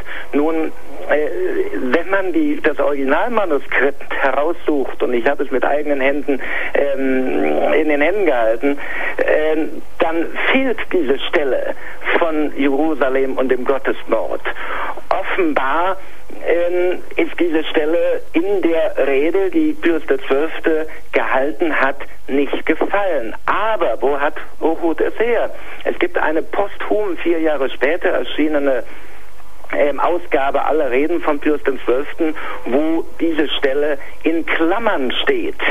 Nun, in Klammern ähm, kann nun viel bedeuten. Das kann bedeuten, es wurde äh, gestrichen, es kann bedeuten, äh, was auch immer. Vielleicht gab es irgendeine heute nicht mehr äh, vorliegende Urfassung, wo es mal drin stand und Pius XII. hat es dann aber ähm, aus gutem Grund gestrichen. Warum? Aus gutem Grund, weil eben, wie Sie korrekt formuliert haben, der Begriff Gottesmord ähm, vorbelastet war. Auf der anderen Seite, wenn Sie die Stelle, wie sie dort drin stand, mal im Kontext betrachten, dann ist klar, wen er meint und wie er ähm, die Haltung von Jerusalem damit vergleicht, wie heute, äh, also wie damals, wie im Zweiten Weltkrieg, die ganzen Großmächte äh, zuschauen, während der Holocaust geschieht. Und er hat den Holocaust mit dem Gottesmord verglichen. Nur dann war ihm offenbar klar, ähm, dass eben dieses Wort Gottesmord äh, diese starken antisemitischen Vorbelastungen hat und die Rede ist in der Form nie gehalten worden. Also da werden ihm Sachen unterstellt, die er selber rausgestrichen hat, ähm, weil er eben diese Missverständlichkeit erkannt hat.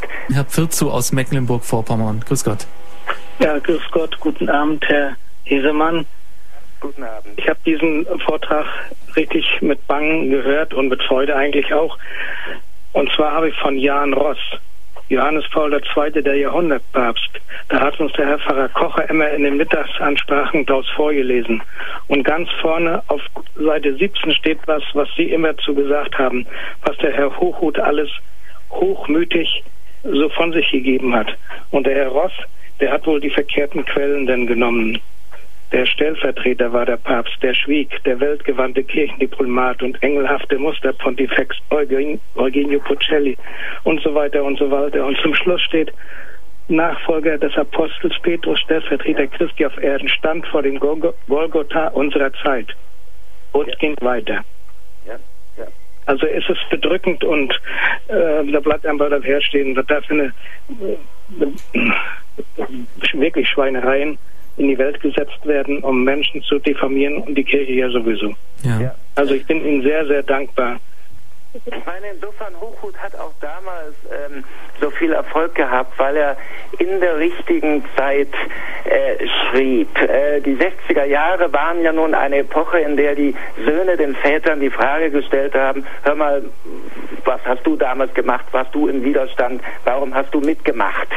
Und ähm, da hat Hochhut das perfekte Alibi für die Mitläufergeneration geschaffen, indem er behauptet hat, ja schau mal, äh, oder indem jeder behaupten konnte, ja schau mal, ähm, nicht weil die höchste moralische Autorität auf Erden, der Papst, hat etwas gesagt, wie habe ich als kleiner, was auch immer, Handwerker, ähm, Lehrer, Schriftsteller, äh, Kaufmann, wie auch immer, irgendwas ausrichten können, wenn nicht mal der Papst was gemacht hat. So schaffte er dieses Alibi für die Mitläufergeneration. Das war der eine Faktor. Und der andere Faktor war natürlich auch, dass ähm, nach dem Vatikanum ähm, auch bei Katholiken eine ähm, Vorstellung ähm, vorherrschte, wie alles, was vor dem Konzil war, ist ja präkonziliar und das ist so ungefähr schon äh, vorchristlich, ne? so ungefähr, also ganz, ganz weit äh, in der Vergangenheit und natürlich war Pius XII. und ist nach wie vor eine sehr starke Persönlichkeit der präkonziliaren Kirche. Äh, nicht, weil er ähm, aus irgendeinem Grunde ähm, das Konzil oder Neuerung abgelehnt hat. Im Gegenteil war ein sehr progressiver Papst. Er hat eine Reihe von, von ähm, Reformen in die Wege geleitet, äh, die dann im Konzil bestätigt wurden. Er war, äh, hat äh, selber ein Konzil äh, geplant. Er hat nur gesagt, ich bin äh, zu alt, das erfordert viel gründliche Vorbereitung, das soll mein Nachfolger machen. Also er, äh, man kann keinen Bruch feststellen. Natürlich war Johannes der 23. als Mensch, als Charakter ein ganz anderer Typ. Er war ein, ein ähm, sehr viel volkstümlicherer Mensch. Ähm, Pius XII. war der, der feine, asketische, aristokratische, ähm, fast schon verklärte Papst und äh, äh, Johannes der 23. war eben, ja, äh, ein, ein Papst zum gern haben, muss man sagen, ein, ein ähm, liebevoller Großvater und das war ein ganz anderes Bild und da verblasste er natürlich dann auch ähm, im Angesicht von diesem vollkommen neuen, neu definierten, neu dargestellten Papsttum. Aber man muss einen Menschen in seiner Zeit und aus seiner Zeit heraus betrachten und da muss man einfach sagen, Pius XII. war ein wunderbarer, war ein großartiger Papst, der wirklich getan hat, was er tun konnte, der geholfen hat, der, der erfüllt war, tief erfüllt war von Opferbereitschaft und Liebe den leidenden Menschen, gerade in dieser Zeit, wo Europa so sehr gelitten hat, in Europa so sehr gelitten wurde wie nie vorher in der Geschichte. Und da war wirklich ein, ein helfender Engel, muss man schon sagen, äh, für so viele Menschen, die äh, in den Kriegswirren äh, gebeutelt wurden. Er hat ja auch für den Wiederaufbau Deutschlands sehr viel getan. Er hat dann die Hilfstransporte nach Deutschland organisiert, weil er glaubte, er glaubte nicht an eine Kollektivschuld. Er hat von vornherein die Idee einer Kollektivschuld der Deutschen eine Absage erteilt. Er hat gesagt, die äh, Verbrecher, die, das Regime äh, muss verurteilt werden, aber die Menschen sind von Grund auf gut und die Menschen sind verführt worden. Und darum war seine Politik sehr schnell Deutschland zu integrieren in die freie Welt und äh, Deutschland eben schnell wieder aufzubauen. Und ähm, insofern hat auch Konrad Adenauer erkannt und haben viele Gründer der Bundesrepublik erkannt und so wurde von der Bundesregierung auch gegen Hochhut, gegen den Stellvertreter damals Stellung genommen, dass eben dieser Papst, der ein großer Freund eben eines demokratischen Deutschlands war, ähm, eben gerade aus Deutschland diffamiert wurde. Jawohl, danke Herr Virzow für Ihren Anruf. Nun haben wir Frau Spiegel aus Eichstätt in der Leitung. Grüß Gott, ich wollte eigentlich nur aufmerksam machen auf die Sache äh, zwischen dem römischen Oberrabbiner Israel Zolli und dem Heiligen Vater. Also wir, ich kann es jetzt nicht alles beschreiben, aber es ist so, es gibt dieses Buch, das der, der Enkel ähm, jetzt erst vor ein paar Jahren auch in Deutsch vollkommen rausgebracht hat und das ist also das ist ganz einmalig zu lesen, wie der Pius XII. den Juden Roms geholfen hat, auch besonders die im Ghetto, die auf, ähm, wie soll ich sagen, auf ja, auf Anordnung des damaligen SS-Führers innerhalb, was was einer Nacht oder was ein paar Tage so und so viel Gold herbringen mussten ja. und und und und er hat also und er hat ähm, äh, Israel Zolli hat nichts hat hat sich nicht mehr zu helfen gewusst, dass er zum Pius XII. gegangen ist und dass er ihm hilft und er hat ihm geholfen. Ich weiß nicht mehr wie, das kann ich nicht mehr so, ich habe es gelesen, aber ich habe es auch da vor mir. Aber das ist und der, der Dank also der menschliche Dank oder auch schau mal an, Christus war dann das, dass ähm, äh, Israel Zolli konvertiert hat. Und ja. ähm, darum heißt das Buch ja auch jetzt Eugenio Zolli, der Rabbi von Rom. Genau. Im Partnoch Verlag ist es erschienen, also das ist, das ist ganz, ganz toll. Ja, das ist ähm, alles total korrekt, äh, wie Sie es schildern. Ähm, Pius XII. hat ähm, das Geld oder Gold äh, zur Verfügung äh, gestellt nur ähm, kam dann eben beim zweiten Besuch, äh, teilte eben äh, Rabizzolli mit, dass eben schon äh, von anderer Seite ja das Geld beschafft worden war und äh, dass da nicht mehr geliehen werden braucht. Aber Pius XII. war sofort bereit, äh, die fehlenden 25 Kilo Gold, die die Deutschen eben verlangt haben von den Juden in Rom, um sie zu verschonen, das war natürlich nur ein Trick, äh, um die Juden in Sicherheit äh, zu wiegen, aber das Gold eben zur Verfügung zu stellen. Er war auf jede denkbare Art und Weise bereit zu helfen und ähm, Menschen zu retten. Und es äh, gibt ein anderes Beispiel in Rumänien. Rumänien war ja ein mit Deutschland verbündeter, aber nicht von Deutschland besetzter Staat. Und da mussten natürlich auch Rassengesetze eingeführt worden. Und die Deutschen ähm, haben dann äh, verlangt, dass die rumänischen Juden in die Ostgebiete, sprich im Endeffekt in die Lager, in die Todeslager geschickt wurden. Und da haben, hat die katholische Kirche, obwohl Rumänien ein orthodoxes Land ist, es immerhin bewirkt, ähm, dass die Rumänen gesagt haben, nein, wir geben euch die Juden nicht, wir werden die selber in eine Region von Rumänien verbannen, nach Transnistrien. Und da lebten die natürlich erstmal unter äh, ganz schlimmen Voraussetzungen. Und dann hat Pius XII. sein Privatvermögen, was er geerbt hat, er war ja ein, ein Fürst Pacelli, er stammte aus einer adligen Familie, äh, zur Verfügung gestellt und noch Vatikangelder und hat den Menschen dort ähm, lebenswürdige, ähm, lebenswerte Umstände ähm, kreiert, hat äh, Geld dorthin geschickt, damit die Juden menschenwürdig dort leben können in der Verbannung.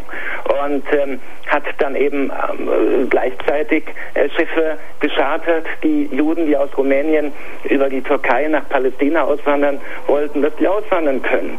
Als ähm, der Nuntius Pacel, äh, Entschuldigung, der Nuntius Roncalli, der spätere Johannes der 23. vom Staate Israel Israel er damals geehrt wurde und ihm gedankt wurde, äh, was er für die Juden getan hat, hatte er erklärt, ich habe nur im Auftrag des Papstes gehandelt. Das haben viele andere, die äh, geholfen haben, ebenfalls erklärt. Sie haben alle nur im Auftrag von Pius XII. gehandelt. Er war der, der Kopf, der dahinter steckte. Er hat zum Beispiel auch in den römischen Klöstern, er hat die Klausur aufgehoben, als die Juden versteckt wurden. Er, er hat auch erlaubt, dass Familien eben zusammenbleiben. Normalerweise, es gibt ja äh, Männer- und Frauenklöster und normalerweise sollten dann natürlich die Flüchtlinge, ähm, die Männer in den Männerklöstern, die Frauen in den Frauenklöstern untergebracht werden. Er hat gesagt, nein, wir können keine Familien trennen, ähm, bringt die mal schön miteinander unter. Und da haben wirklich die Nonnen haben teilweise im, im äh, Esssaal äh, in, in, äh, nebeneinander geschlafen, äh, während eben die äh, Zimmer den Familien zur Verfügung gestellt wurden. So viel Opferbereitschaft war damals da und war ganz stark auch in Rom da. Und da war ähm, der Rabbi ähm, Zolli so tief beeindruckt, dass er in der Tat dann aus Dankbarkeit konvertierte und sein Buch geschrieben hat. Es gab damals eine gesamte Legion von Helfern, von Menschen, die aus Nächstenliebe gehandelt haben und ihr Anführer war eben äh, Eugenio Pacelli, Pius XII. Ja, danke, Frau Spiegel, auch für diesen Hinweis. Als nächstes haben wir Frau Fox aus Bad Wörishofen in der Leitung. Grüß Gott. Ja, grüß Gott. Äh, ich danke zunächst mal Herrn Professor Hiesemann für das wunderbare Buch. Ich habe es also gleich bestellt und musste erst noch warten, bis es herauskam. Äh, das wurde schon mal besprochen in einer Nachtsendung bei genau. Ihnen im Radio Horeb. Und auch dann, ja, es gibt ja auch ein Buch von der Schwester Pascalina Lehnert, ich ja. durfte ihm dienen. Ja. Und die beschreibt ja auch äh, diese Dinge, äh, was da alles, ähm, nur komischerweise ist es anscheinend nie an die Öffentlichkeit gedrungen. Aber noch zu der Situation im Dritten Reich. Also ich bin Jahrgang 1936 und die jüngste von zehn Kindern. Wir waren fünf Buben, fünf Mädchen, meine Brüder waren alle im Krieg alle fünf. Ja. Und drei sind gefallen. Und der Vater ist nur nicht eingezogen worden, weil er vom ähm, 1418 Kriegsversehrter war. Ja, ja. Und er hat, es wurden ja die Glocken eingezogen, die Kirchenglocken.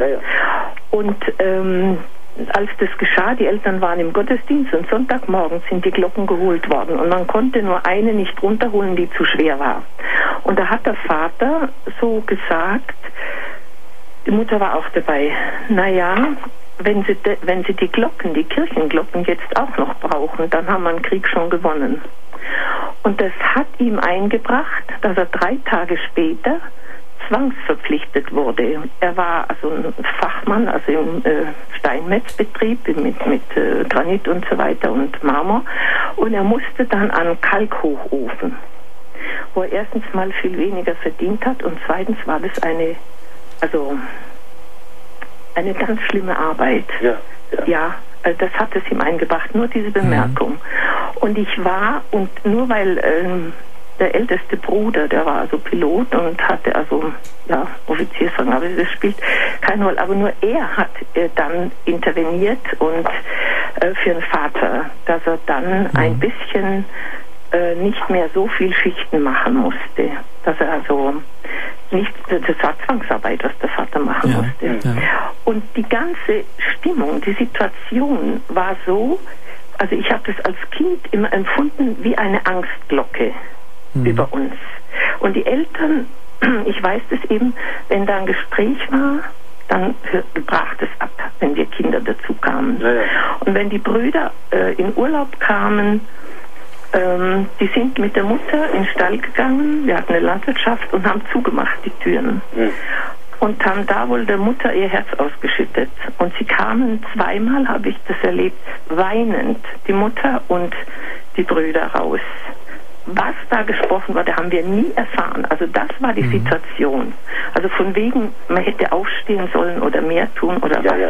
Das kann nur einer sagen, der keine Ahnung hat. Ja. Wir können heute in unserer Demokratie äh, gut reden. Wobei man auch sagen genau. muss, wir sind ja auch zu bequem, um gegen viele Dinge aufzustehen. Ich meine, es gibt heute auch grauenvolle Dinge, zum Beispiel die Abtreibungen. Und wer steht da schon auf und wer macht schon was dagegen?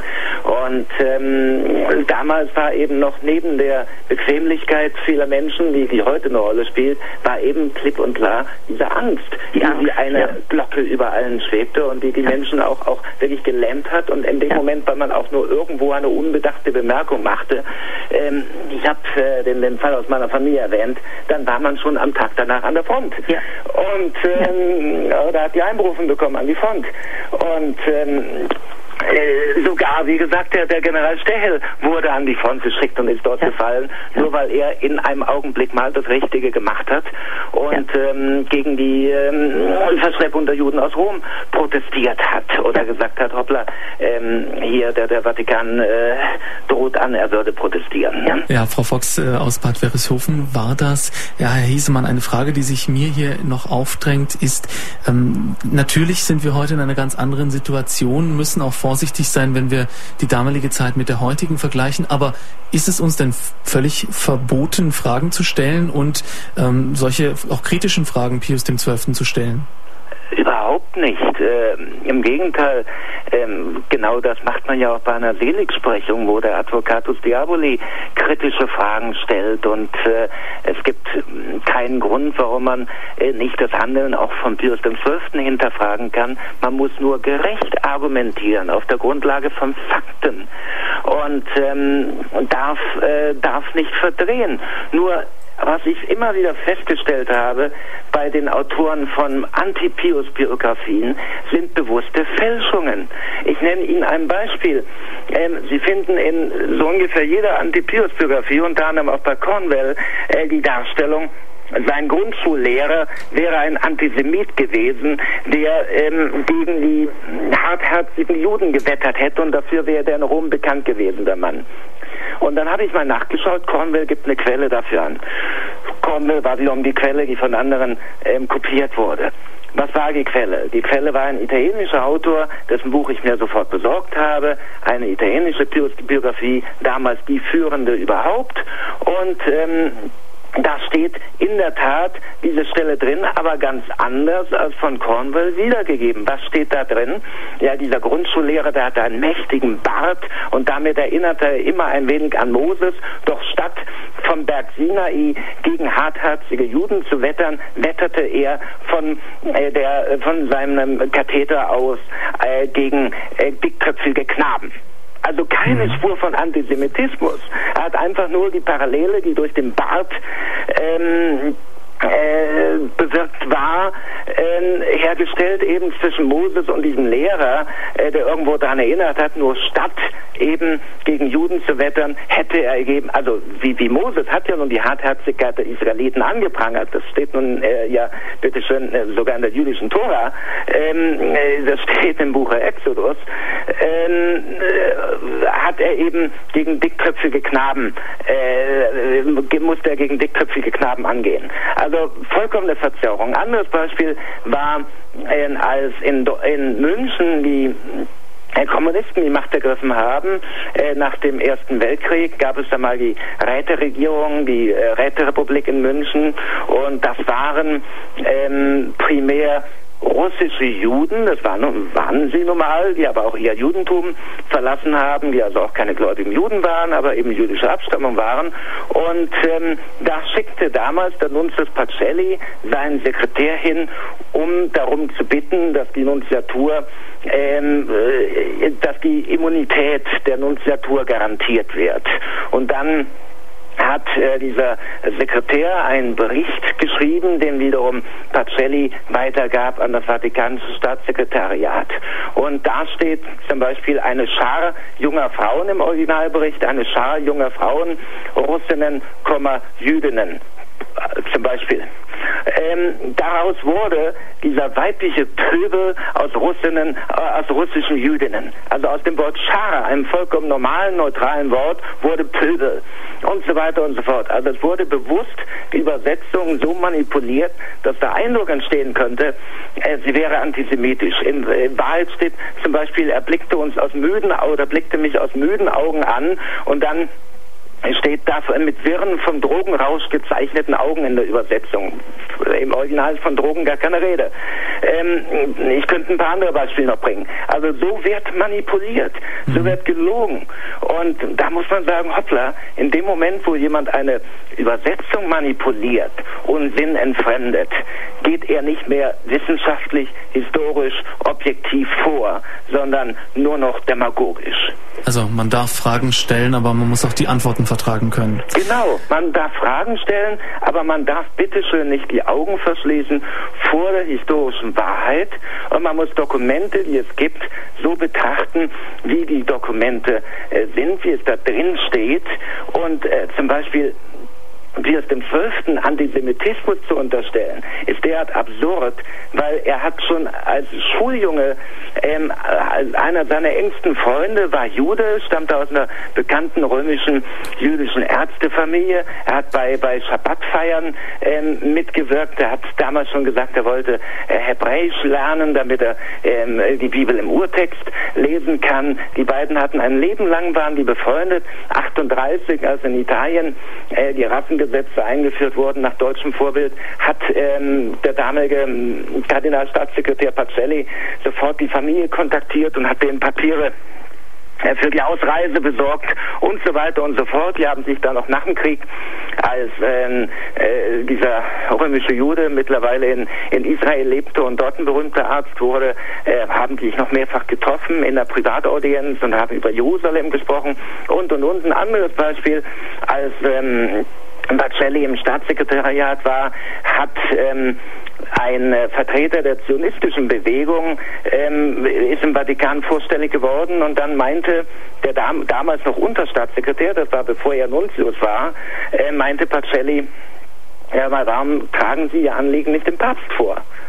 Und dann äh, sagte der Jude, ja, hör mal, ich bin, ich bin Vertreter der Zionisten, will der mich denn überhaupt anhören? Der Papst. Und da meinte Pacelli, ja, ja, das machen wir schon. Und hat dann einen Termin für ihn arrangiert. Und ähm, in der Tat, eine halbe Stunde lang hat Benedikt der 15.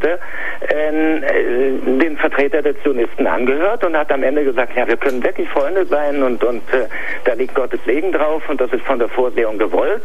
Und ähm, dieser jüdische Zionist hat dann ganz begeistert ähm, sein ähm, Verband geschrieben in London, äh, aus Rom sofort einen Brief geschickt, hat gesagt, ich bin so liebenswürdig behandelt worden, vor allen Dingen von diesem Pacelli. Und ähm, mir sind hier Ehren äh, zuteil geworden und, und Möglichkeiten, die ich mir nie ähm, gedacht habe. Und offenbar unterstützt eben der Vatikan die Sache der Zionisten. Ein anderes Beispiel, in, in ähm, München. Als Nuntius gab es einen ähm, russischen Juden, einen Musiker, der verhaftet wurde unter Spionageverdacht und wo ein anderer ähm, ein Kollege von ihm, ebenfalls ein Jude, dann äh, bei Pacelli interveniert. Und auch da Pacelli sofort ähm, half, sofort dafür sorgte, dass der Mann freigelassen wird im ähm, Hotel äh, vier Jahreszeiten äh, untergebracht werden, seine Familie dort äh, trifft und äh, mit seiner Familie gemeinsam nach Amerika ausweisen konnte. Es gab so viele Beispiele davon. Es gab so viele Beispiele, wie Pius XII. oder Eugenio Pacelli vorher ähm, wirklich seine Liebe und Sorge um das jüdische Volk äh, demonstriert hat.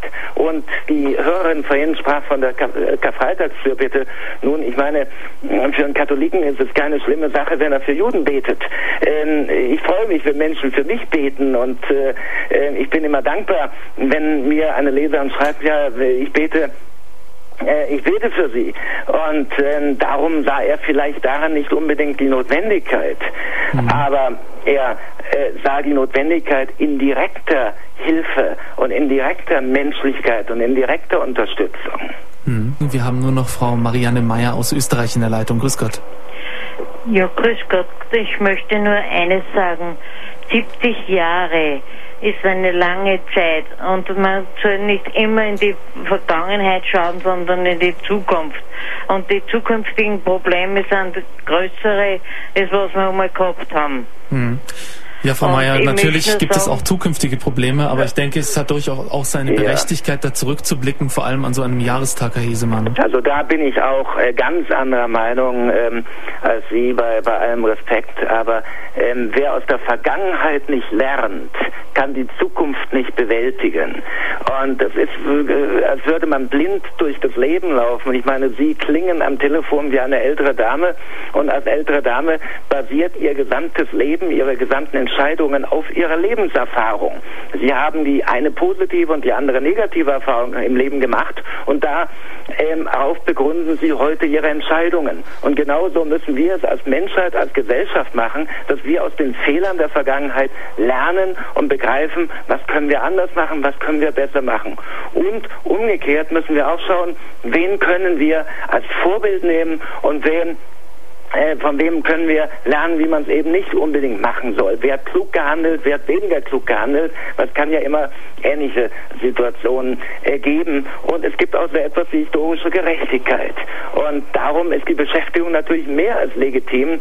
Und äh, solange es heute noch Antisemitismus gibt, und den gibt es überall, und ähm, Israel wird von so vielen Fanatikern angegriffen, mein Kampf von Adolf Hitler ist in vielen Ländern, wird es heute noch verkauft und verkauft, gerade auch in arabischen Ländern. Und äh, solange äh, wirklich äh, diese äh, grauenvolle äh, ja, Häresie und Dummheit des Antisemitismus noch irgendwo grassiert, äh, sollte man doch bitteschön ganz klar ähm, die Ursachen erforschen und ganz klar dazu Stellung nehmen. Ja, und vor allem auch dort die Wahrheit sagen, wo sie oft verschwiegen wurde. Der Papst, der Hitler trotzte, die Wahrheit über Pius XII., das war heute unser Thema in dieser Standpunktsendung. Danke, Herr Hesemann, dass Sie bei uns zu Gast waren und uns ein bisschen einen Einblick auch in Ihr Buch gewährt haben. Es war mir eine Freude und ähm, ich stehe natürlich immer gerne zur Verfügung und antworte auch gerne auf Fragen, die nach der Lektüre meiner äh, Bücher aufkommen.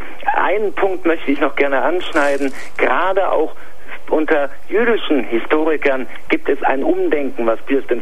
betrifft. Also die Yad Vashem äh, wurde nun auch von Martin Gilbert, äh, dem führenden britischen jüdischen Holocaust-Historiker ähm, und auch dem, dem Biografen von Winston Churchill kritisiert. Es fand in Rom im September von der jüdisch-amerikanischen Pave the Way Foundation eine Historikertagung äh, statt, wo er ebenfalls klargestellt wurde, anhand gerade auch von Augenzeugenberichten, was eben Pius XII. für die Juden getan hat. Und diese Pave the Way Foundation will auch diese Vorurteile, die gerade auch heute bei vielen Juden gegen Pius XII. Äh, bestehen, aufgrund der äh, diffamierenden Werke von Menschen wie Hochhut und Cornwell, äh, will damit aufräumen. Also wir haben durchaus in der Rehabilitation von Pius XII. sehr starke und sehr aktive jüdische Verbündete. Können wir also hoffen, dass sich das Bild auch in der Öffentlichkeit wandelt, vielleicht mit der Seligsprechung und einer Heiligsprechung in Zukunft. Danke, Herr Hesemann. Liebe Zuhörer, das Buch von Herrn Hesemann, Der Papst, der Hitler trotzte, die Wahrheit über Pius XII., das ist im St. Ulrich Verlag erschienen. Sie können bei uns im Internet und beim Hörerservice sämtliche Daten über das Buch nachfragen und nachlesen. Ich bedanke mich bei Ihnen fürs Zuhören. Von Ihnen verabschiedet sich André Stiefenhofer.